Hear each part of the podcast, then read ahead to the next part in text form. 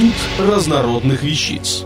Официальный подкаст интернет-журнала школа жизни .ру.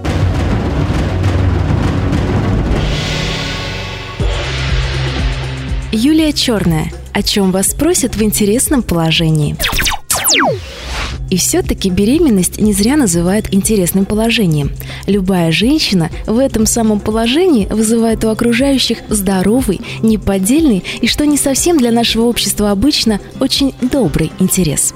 Советы, вопросы, предсказания и воспоминания окружающих не дадут почувствовать себя брошенной ни одной беременной даме. Впрочем, уж очень разнообразными вопросы назвать трудно. Большинство из тех, на которые вам придется отвечать в это время, можно условно разделить на три группы. Первое. Мальчик или девочка? Пол будущего ребенка – самая интересная и самая интригующая тема. Известно огромное количество народных способов зачать ребенка нужного пола. Еще больше проверенных методов определить пол дитя уже зачатого. В ход идет все – и время зачатия, и кожа будущей матери, и форма живота, и даже то, как она сдергивает платочек. Впрочем, учитывая многочисленные ошибки как методов народных, так и вполне научных, большинство любопытствующих стараются сформулировать свой вопрос более обтекаемо. Что-нибудь типа «Кого ждем?» «Самой-то кого хочется?» Или «Что обещают?» На первый и второй варианты вопроса мне в голову приходит только один ответ – здорового, умного и красивого ребенка. В том, что лично для меня он точно будет и красивый, и умный, я даже не сомневаюсь. А здоровенького просто очень хочется – Вообще-то я с трудом представляю женщину в здравом уме и твердой памяти, которая бы всем, в том числе и людям малознакомым, говорила «Мне так хочется девочку, да вот ведь напасть, обещают мальчика». Большинство мам и будущих, и уже состоявшихся сходятся в одном.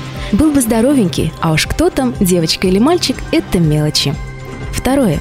Ну как себя чувствуешь? Если в обычной жизни человек, подробно отвечающий на вопрос «как дела?», считается занудой, то беременная женщина, отделавшаяся лишь стандартным «нормально», необщительной, заносчивой особой. Жуткие признания в изжоге, тяжести в животе и прочих медицинских подробностях для беременной женщины плохим тоном не считаются. Вызывают у окружающих самое искреннее сочувствие и желание поделиться опытом. Чем больше срок, тем чаще вопрос модернизируется, и все чаще звучит «Ну что, еще не родила?» Самое интересное, что в большинстве случаев вопрос задается лично, а значит ответ просто очевиден. Третье. И как же вы решились?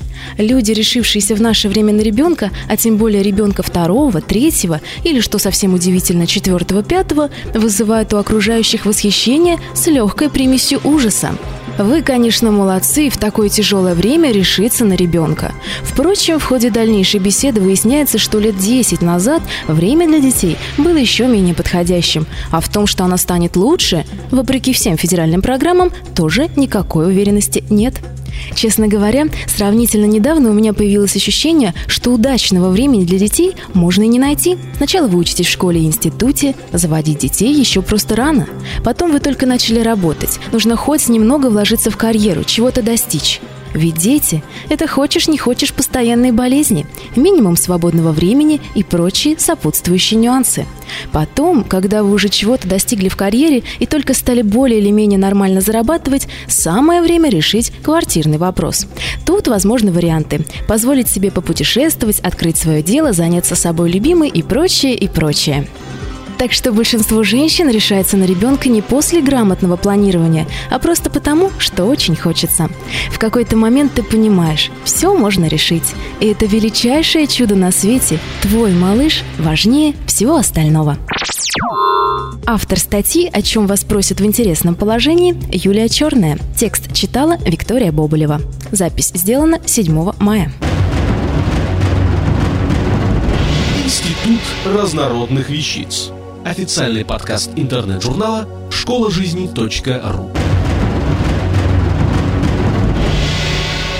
Слушайте и читайте нас на www.школажизни.ру.